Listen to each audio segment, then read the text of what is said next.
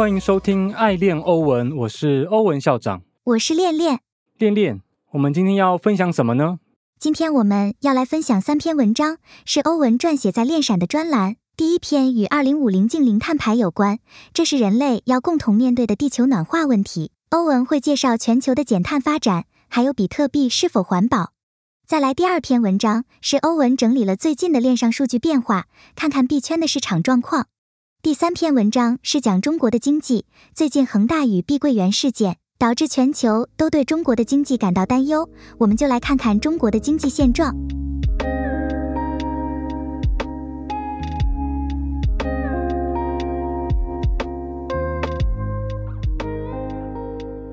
好，我们先从第一篇文章开始。第一篇是在讲比特币挖矿的环境问题。其实更宏观的来讲，这个是在讲我们二零五零近零碳排。因为我们知道现在全球暖化嘛，所以全世界很多国家他们就很希望可以达到二零五零近零碳排，这样的话来防止我们的全球暖化对环境造成的冲击。虽然最近全球的零碳排的进度是有一点缓慢的。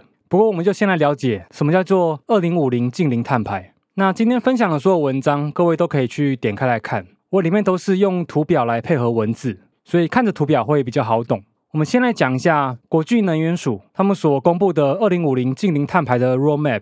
如果你在币圈打滚的够久，你就应该知道，所谓的 roadmap 那些项目方的 roadmap 都是垃圾，就是项目方他说什么，他未来要做什么，实际上都做不到。那这件事情也发生在全世界的政府，就我们所有的国家都很希望我们在电力、工业、还有交通运输啊、建筑等等方面达到零碳排。而其中很重要的一点就是所谓的电力，因为你所有的工业，甚至你的交通、你的电动车，你最后都是需要使用电力的。所以，当我们的电力发电，它可以达到零碳排或是低碳排的话，那对于全世界的影响就会很大。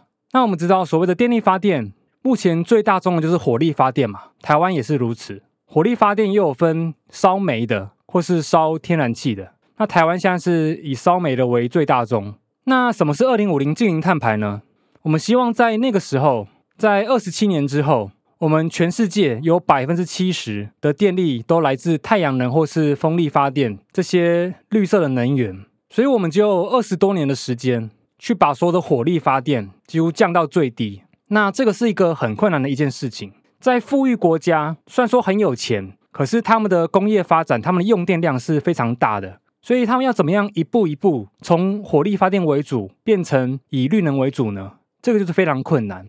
那一些很穷的国家，他们用电量不高，问题是他们没有钱去使用绿能，甚至有一些国家，他们的人民他们是直接去烧树木来产生能源的。这个就对于环境污染非常严重，而且我们在达到二零五零净碳排这个路径的时候，会遇到很多的困难。我们以德国为例，德国他们其实是非常反核的，他们不希望使用核能来做发电，所以说他们过渡到绿色能源的方式是是使用天然气，因为以火力发电来讲，烧煤跟烧天然气两个相比，天然气的碳排放稍微低一点，然后空污会少很多。所以天然气可以当做近零碳排的一种过渡能源。那德国他们就使用天然气。那可是，在乌俄战争开打的时候，他们就发现他们的最大的天然气来源就是俄罗斯。结果现在俄罗斯在跟乌克兰开战，那所以德国他们就面临一个问题，就是他们不能再跟俄罗斯去购买天然气，甚至是俄罗斯他们直接把天然气给断掉，这就让德国他们的电力产生很大的问题。就是他们的天然气不足了，没有办法用来发电。那可是德国，他们又不想要核能。那从天然气的转型，就是他们希望从其他国家进口天然气，也没有这么快速。所以当天然气没有办法补足，然后他们又不要核能的状况下，他们只能回头使用煤炭。所以这个是蛮悲剧的一件事情。那这件事情在台湾其实也是一样。台湾之后的火力发电，有很大一部分都要转成天然气。我们的整体的电力有五十趴的发电来源要用天然气，可是台湾的天然气的储存量只能储存七天，所以说如果在这七天之内没有新的天然气船进到台湾的话，台湾的天然气就会断掉，那这个就很危险啊！因为最极端的就是中共跟我们开战，或是中共封锁台湾海峡嘛，那这当然会让天然气船进不来。那还有其他原因，例如有台风的话，海上风浪太大的时候，天然气的船他们也是不敢靠近台湾的。除此之外，天然气的价格也是会有波动的啊。当我们一半能源都是靠天然气的话，那如果天然气突然变贵怎么办？我们可以负担吗？所以这也是各国或是台湾需要去思考的一件事情。不过，全球暖化还有近零碳排，其实是许多人民都认为很重要的事情。以 Gallup 就是一个民意调查机构，他们调查美国人对于环境维护的看法。他们会问这些民众：你认为环境重要还是经济重要？那现在的多数民众都是认为环境比较重要，所以可能经济发展没有这么快速也没有关系。那我相信很多富裕国家也是一样了，就是当全球暖化、气候变迁越来越严重的时候，我们都会认为先救环境可能是比较重要的。那因为我们都身在币圈嘛，所以我们稍微看一下比特币它的挖矿到底是不是环保的。就是以统计来看，比特币挖矿所消耗的能源，每一年消耗能源大概跟黄金开采差不多。那我在文章里面附的那张表，还有其他数据来源，例如美国的游戏产业。或者是 Netflix、PayPal，或是全球数据中心，都可以去看一下，就是不同产业他们在全球的耗电到底是多还是少。那有趣的是，因为我们知道比特币它是 POW 嘛，就是矿工他要用很强大的算力去争取挖矿的权利。那这个是一个非常耗电而且意义不大的一件事情。那不过这也是比特币它的价值来源。它就是用这样的电力消耗去确保它的整体的记账是不会被损害的，是完全安全的。所以它就是用电力消耗来证明比特币的价值、它的安全性。所以这个是不容更动的一个设计。那不过我们来看以太坊，前阵子以太坊他们从 POW 转成 POS，那它的耗电量呢，就是悬崖式的下降，下降的非常非常的多。所以可以完全看出来，同样都是区块链。你如果是使用 POW 跟 POS，那个耗电量真的是天差地远。那至于你会喜欢哪一个，这个每个人喜好不同。不过是以电力消耗来讲，比特币真的是很不环保。那比特币他们既然一定要耗这么大的电量来维持这条链的安全的话，那有没有什么可以去符合二零五零净碳排的趋势呢？其实最简单的方式就是这些矿工他们所使用的电力都是绿能的电力，就是碳排比较低的电力。那以目前的统计数来看，就是二零二二年比特币它的挖矿的电力来源有三十六趴是靠煤炭来的，然后二十五趴是靠天然气，十五趴是靠水力，再来十一趴是靠核能。而矿工他们所在的位置是以美国跟中国为主，所以就会发现，其实这个电力来源统计啊，就跟美国与中国他们的发电是用什么发电是有很大的关系。所以，比特币它要怎么样去达到绿能转型呢？就有赖这些矿工他们所在的那些国家也达到绿能转型。所以，这个是一条很漫长的路。那不过，现在有个好消息是，欧盟他们定定了碳税，他们在二零二六年他们要开始收碳税。那这是什么？就是所有的商品，你如果要进到欧盟的话，你的碳、你的碳的成本，它就要变成一种税金。等于说，我们就把外部成本内部化了，这样我们就可以定出来。你如果排碳排的比较多，你收的税就要比较多。所以用这样的方式去强迫或促进这些企业，他们去达到绿能转型，他们去降低他们的碳排放。那欧盟碳税是怎么样算的呢？他们是算整条供应链的。例如是以苹果手机来讲，哈。苹果手机是一个终端的商品嘛？那从最开始，每一个晶片的制作，那个晶片的材料来源，甚至最基础那些从矿物开采到矿物的冶炼之类的，就是整条供应链，或是交通运输，你要把手机用飞机载到其他地方去，就是所有的供应链、所有的交通运输、所有的碳、所有的碳排放都要把它算进去。所以对于苹果来讲，他们未来的合作对象就一定要是低碳排的企业，这样他们才会符合成本，他们成本才可以压低。所以台湾的企业就要思考一下，因为我们都是代工业嘛，都是做制造业、做代工的，那我们都是需要接国外的单。那当如果台湾的企业碳排降低的太慢的话，外国企业就不会想来台湾去做生产，所以这是台湾企业必须要面对的问题。那所以欧盟他们定定这样的碳税。就很容易促进全球企业进行降低碳排的目标，而这些企业他们所用的电力就跟国家的规划有关系，因为这也会算入碳排放。所以台湾的电力如果能够达到很高的绿能、很高的零碳排，那这些企业他们被收的碳税就会被降低。所以希望台湾的绿能转型可以快一点。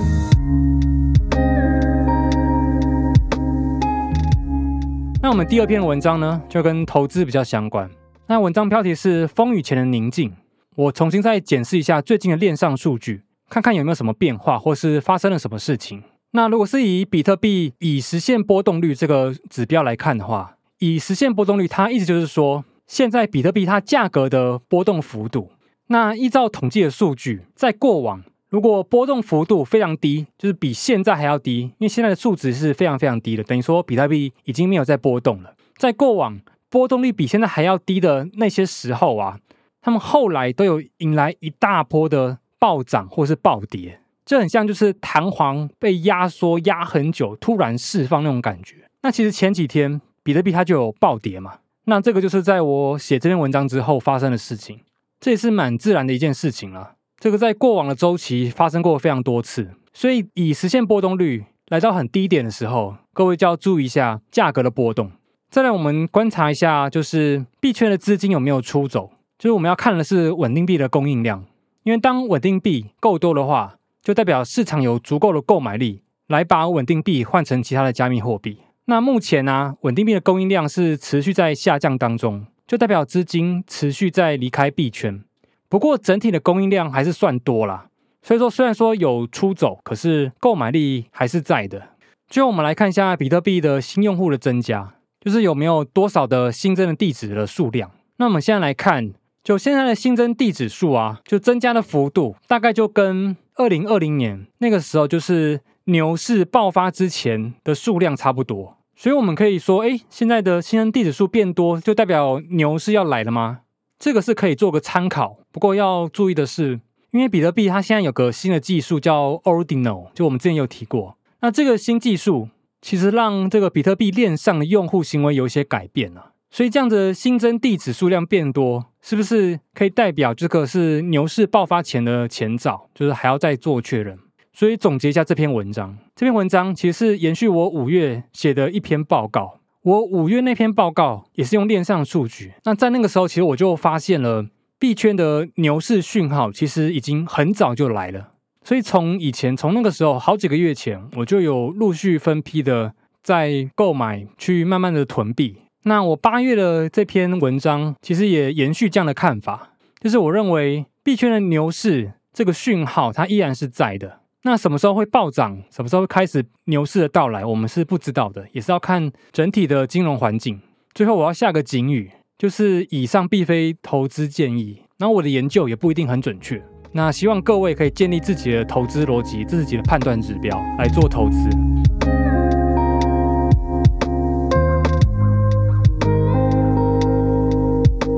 再来第三篇文章就跟总体经济相关，就是在讲中国。因为最近可能各位都有看到中国相关的新闻，那些房地产的新闻，例如恒大破产或者是碧桂园事件。那我们就来纵观看一下中国现在的经济体制是怎么样。那我们先来看中国的进出口。中国它是一个贸易大国，它是全世界最重要的出口国，就几乎所有国家很多产品、很多原物料都是从中国这边来的。那目前中国的进出口整体数字都来到负成长，那其实这样子的低度成长已经延续了好几年了。在之前大概都是低度成长，那最近是来到负成长。所以以中国这样的贸易大国来讲，当他们的进出口数字来到这么低的水位的话，对整体国力来讲是还蛮不好的。再来我们看一下中国的房地产，以中国的土地的新开工或是土地的购买面积来看的话，全部都是负增长的。就代表这些建商啊，他们不敢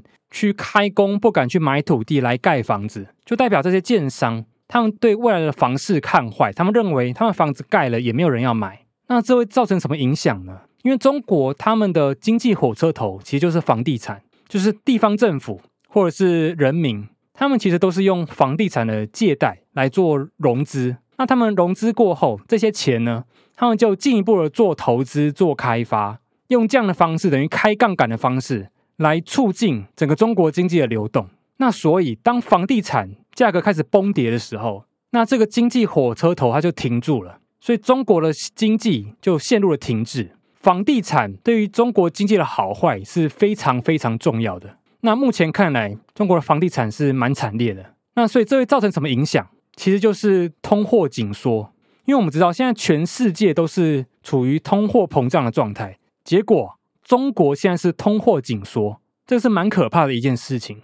那原因是什么？就很直观的来想嘛，因为现在因为其实以华人啊，不管台湾人、中国人，其实我们都我们对于房地产就是有土私有财这样子的概念，所以大家很大部位的资金都是投注在房地产。所以说，中国人民当他们超过一半的资产都是压在房子的时候，结果哎，现在房价开始崩跌，那他们就会觉得，呃，我现在已经开始亏损，所以说他们就会不敢去消费啊。甚至他们有用房子去做借贷的，那就更惨烈；或者是他们房子买了，结果是烂尾楼的，那等于就是一无所有。所以在这个情况之下，中国的人民是不敢去消费的。那不敢消费的话，整个经济流动就停滞了。那所以说，你不管商品再怎么样降价，中国人民还是不想消费。那这个就是通货紧缩。另外就是中国的青年失业率的问题，就在六月的时候，中国的青年失业率为二十一趴。二十一趴是一个很高的数字，就是每五个人就有一个人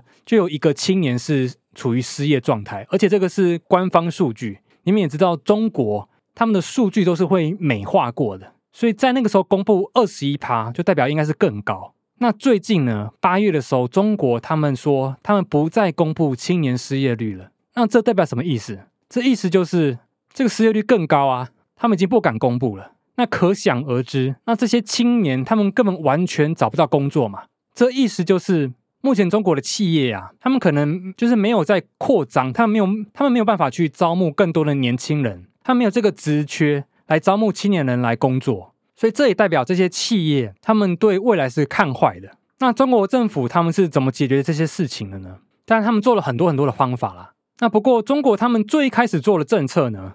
他们是希望用一些给人民补贴啊，或是做做物价干预的政策来促进人民的消费，就可能发钱给你啊，或者是限制某一些商品它的价格，让你买得起，然后来促进你的消费。那这个就是用很微观的手段来促进人民消费嘛。那这个效果其实都通常都不太大了，因为人民其实他的钱都已经赔在房地产了，你再怎么促进消费，他们也没多少钱可以来消费。所以比较好的方法应该是央行要降息。那这件事情中国它有做了，可是它的降息幅度是非常非常低的。他们可能并不认为央行降息是一个好的手段。那这部分我们就尊重中国政府他们的想法，我们就来看看中国政府这些政策到底行不行。那中国政府它要面对的另外一个问题，其实就是经济问题变成政治问题。因为当这些高失业的年轻人啊，或是因为烂尾楼、因为房价崩跌而一贫如洗的这些人啊，他们可能会就此走上街头。不过，以经济学人他们的分析来看，这个几率是很低的。因为中国他们一直在做洗脑教育嘛，所以很多中国人民他们会认为他们吃苦是为了国家好。然后，当然中国有做很多的言论管制啊，所以说要串联这些这些反抗活动啊、社运活动都是比较困难的。所以走上街头这件事情，在过往是有看到一些很零星的事件，不过真的很难了，真的很少。那所以说，最近的新闻就是报恒大破产跟碧桂园他们违约的事件嘛。那这对全世界来讲就是一个警讯，因为外国人他们发现，哎，中国的房地产出问题了。那中国的经济火车头又是房地产，所以。外国人就会对中国的经济整体是看坏的。哎，中国政府他们现在解决经济问题的方式是可能维安比经济还要重要，所以他们是以政治的观点来解决经济问题。所以，所以说这样子可以多快解决经济问题呢？就我认为会拖得非常非常的久，甚至有可能就真的陷入慢性的衰退，跟日本当初失落的二十年一样。那我们就继续观察吧，看中国的发展未来会是怎么样。那以上就是我们今天的分享，分享了三篇文章，希望对你有帮助。那我这一周也会在普罗飞蛇去分享二零二四总统大选的一些内容，因为我最近花了很多时间在研究一些社会议题，从能源政策、轨道建设、政府的预算啊，或是少子化，或是新创产业等等等等很多社会面向。都有去看一些数据啊，然后去看一些学者他们的说法，然后做个整理。那希望可以用这样的方式去理解哪些政策是台湾做得好，哪一些政策是台湾做的不好的，这样我才可以判断出来，我二零二四的时候要怎么去做投票。因为到时候除了选总统，还要选立委嘛。所以当我比较搞懂可以这些社会议题的时候，我也可以看得懂这些政治人物他们的说法到底有没有道理，或是他们过往的成绩怎么样，他们到底做不做得到。所以，身为一个好公民，我们就要花一点时间去理解这些事情，然后好好去投票。那所以各位有兴趣的话，就这礼拜四晚上八点可以来普罗飞蛇跟我一起做讨论。感谢各位的收听，我是欧文校长，我是恋恋，我们下集再见。